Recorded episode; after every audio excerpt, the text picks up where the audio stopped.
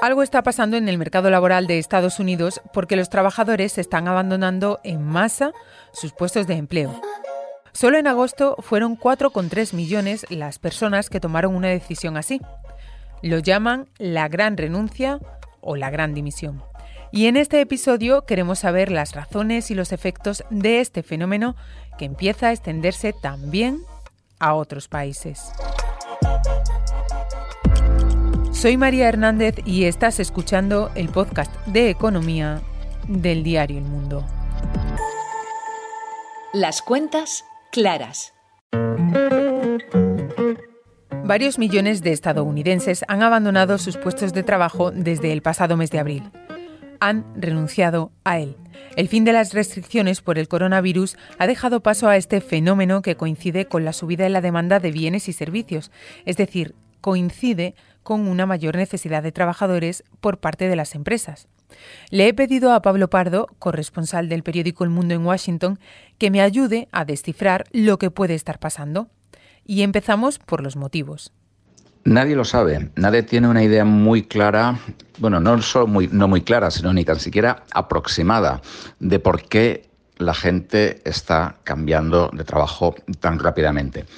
Hay explicaciones, eh, pero todas ellas son muy provisionales, muy tentativas, porque es un fenómeno que ha pillado por sorpresa a todos los economistas. Hay un factor que eh, puede ser eh, importante, que es un factor de índole económica y sociológica. que es que los estadounidenses están tratando de buscar una estabilidad mayor, un balance mayor, un equilibrio mayor entre su vida privada o su vida personal y su vida profesional. Estados Unidos es el único país del mundo, yo creo, en el que no hay eh, vacaciones obligatorias. Eh, hay mucha gente, creo que en torno a un tercio de los trabajadores nunca se toman eh, vacaciones. Es un país en el que no hay obligación legal de tener bajas por enfermedad. No existe la baja por maternidad. Joe Biden la está intentando introducir y probablemente vaya a fracasar porque no tenga apoyo en el Congreso. Y digamos que con la pandemia eh, ha habido eh, mucha gente que ha perdido el empleo, pero que ha recibido ayudas del Estado, los famosos cheques, etcétera, que tuvieron un impacto aquí. Eh, los cheques que mandaba el Tesoro con, dinero a la gente, pues tuvieron un impacto aquí relativamente similar al de los ERTES en España para suavizar los golpes de, de, la crisis.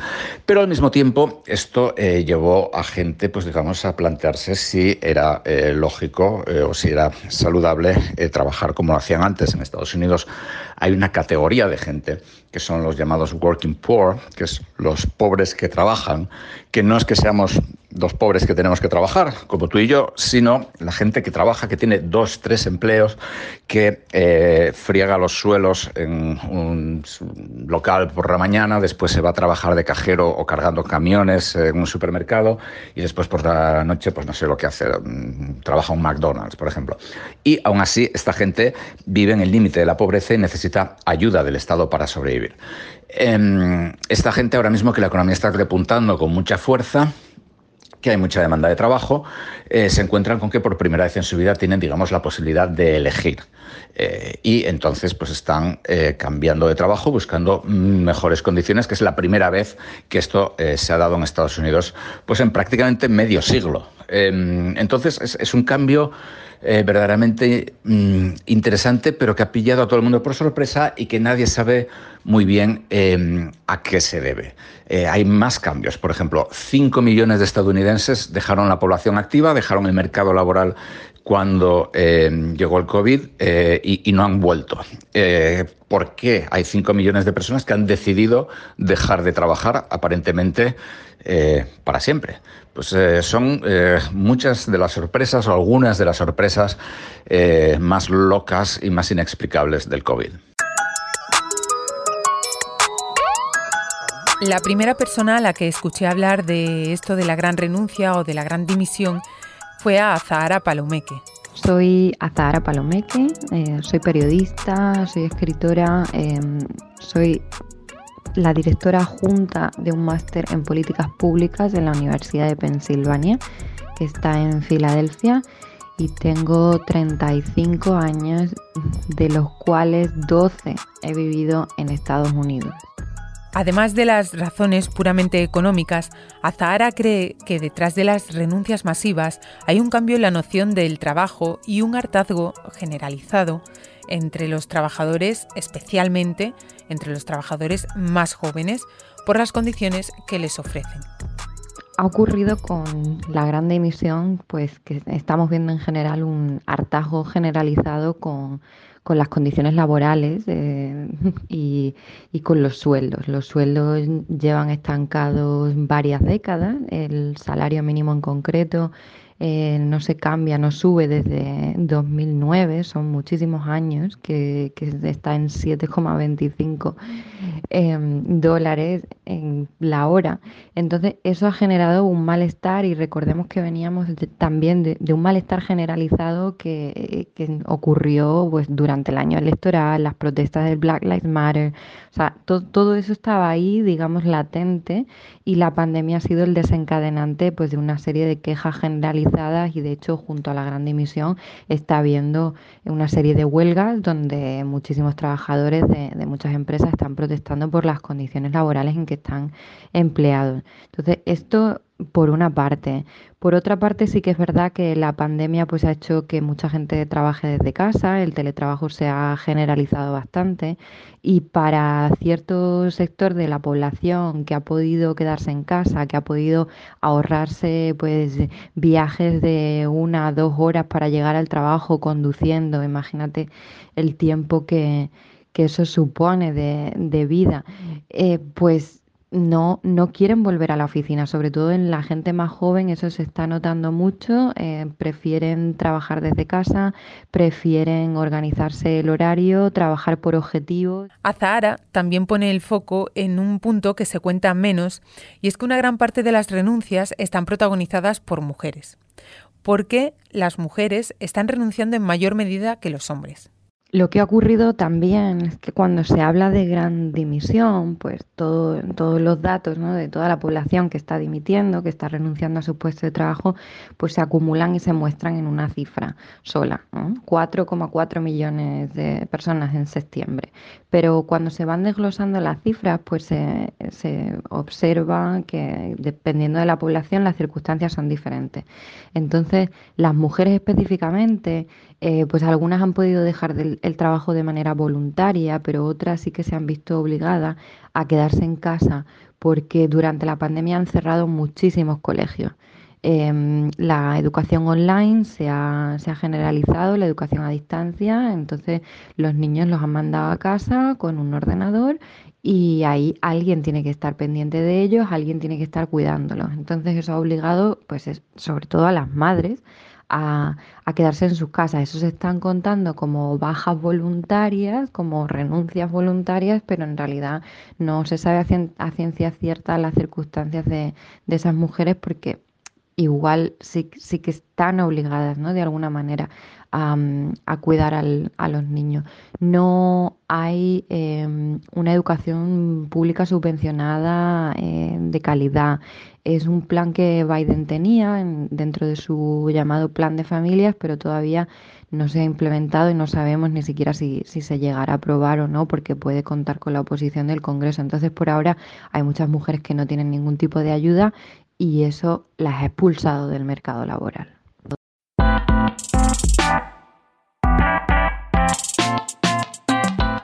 En medio de estos interrogantes hay algunos datos que sí empiezan a aclararse.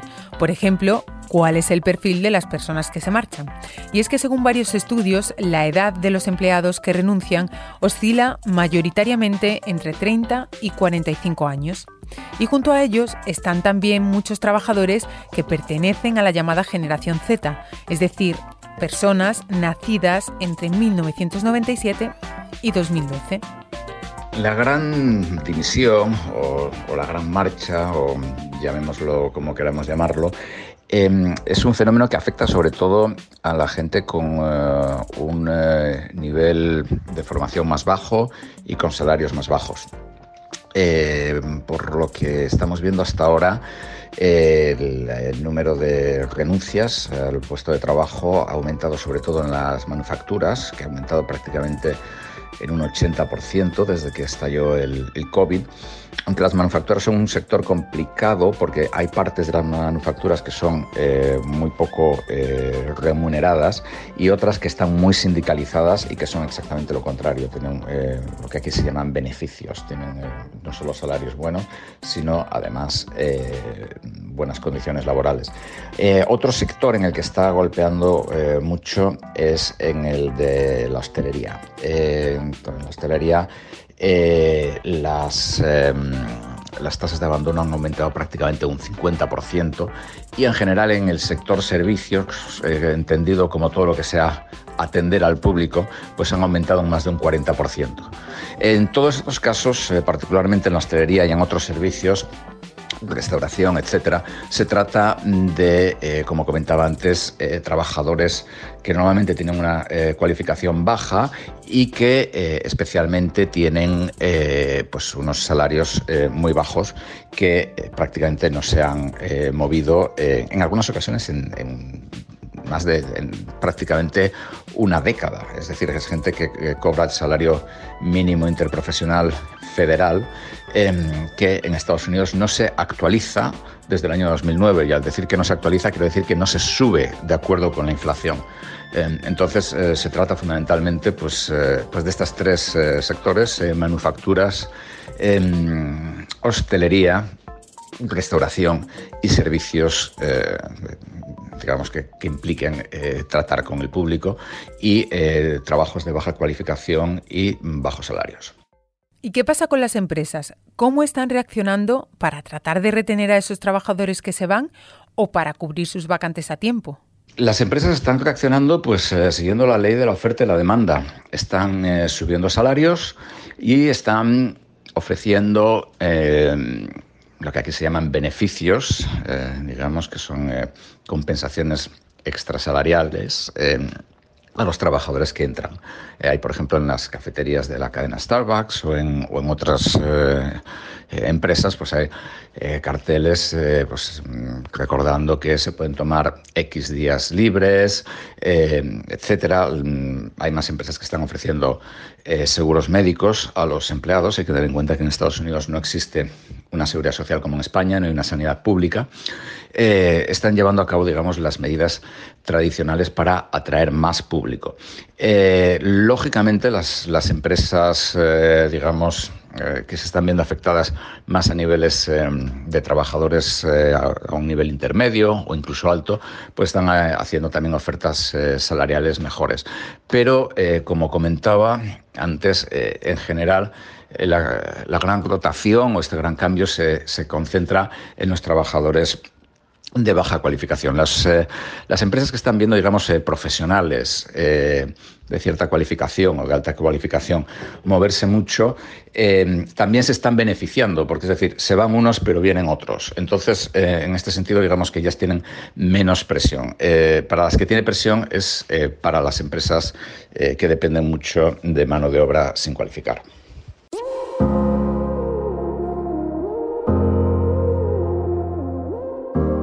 La otra gran incógnita en el aire es a dónde se van esos trabajadores, a qué se dedican ahora o de qué manera van a vivir.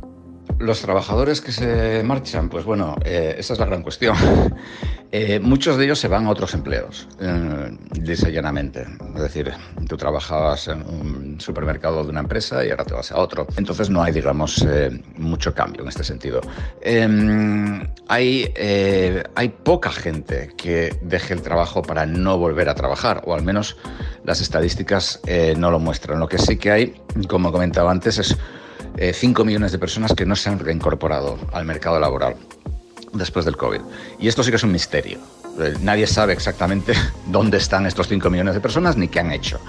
Eh, una opción es que eh, una parte apreciable de ellos, algunos hablan de 2, 3 millones, se hayan jubilado. hay, en Estados Unidos hay una generación muy grande, los llamados baby boomers, que nacieron aproximadamente entre 1945 y 1960 que están entrando en la edad de jubilación. Pues eh, tienen entre 65, eh, perdón, 70, entre 60 y 75 años. Eh, muchos de ellos, o una parte de ellos, parece que han aprovechado el COVID para jubilarse. A eso se suma también algo muy curioso. Los teléfonos móviles y las aplicaciones para entrar en bolsa.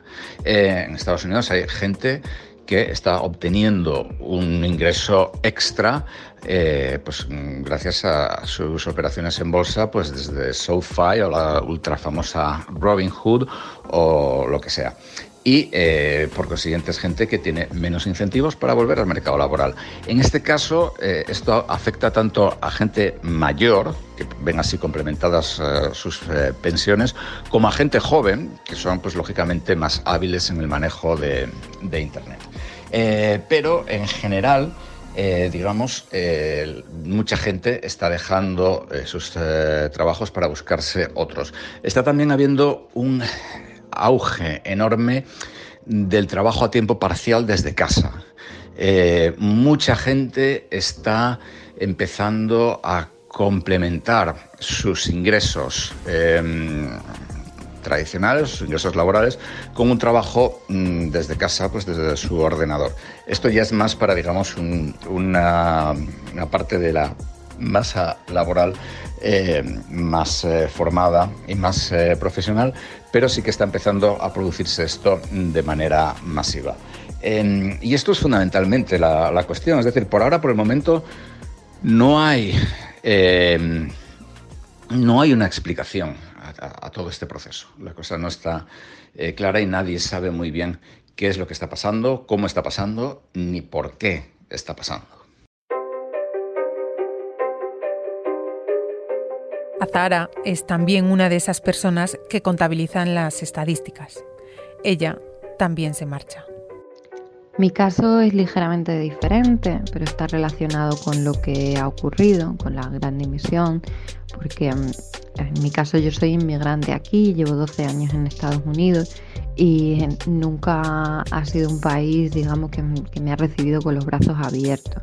Em, a nivel económico sí, sobre todo las becas de estudio que tuve fueron muy buenas, pero puede ser un país bastante hostil. Una se cansa de, ser inmigrante, de sufrir discriminación, de que la gente te trate pues de manera despectiva incluso humillante porque eres extranjera y, no, te adaptas o no cumples con sus códigos culturales o con sus expectativas. Eso ha coincidido también pues, con, una situación pandémica eh, en la que me he visto encerrada en este país cuando se cerraron las fronteras, se cancelaron vuelos y, muy, y muy sola, muy aislada. aquí tengo a mi marido, pero eh, pues amigos tengo pocos, mi familia y mis amigos están todos en España y te das cuenta de que al final vendes tu alma por un trabajo, que es lo único prácticamente que tengo aquí, un trabajo, pero todo lo demás no, no lo tienes y todo lo demás es muchísimo más importante en, en muchas ocasiones. Así que tomé la decisión de, de volver. Mm, en estos momentos pues me encuentro resolviendo la burocracia que tengo que, hacer para que esa vuelta se materialice y voy a dejar el trabajo que tampoco me satisface eh, en general por, pues, por una cuestión de, discriminación laboral que tiene que ver con, ser inmigrante.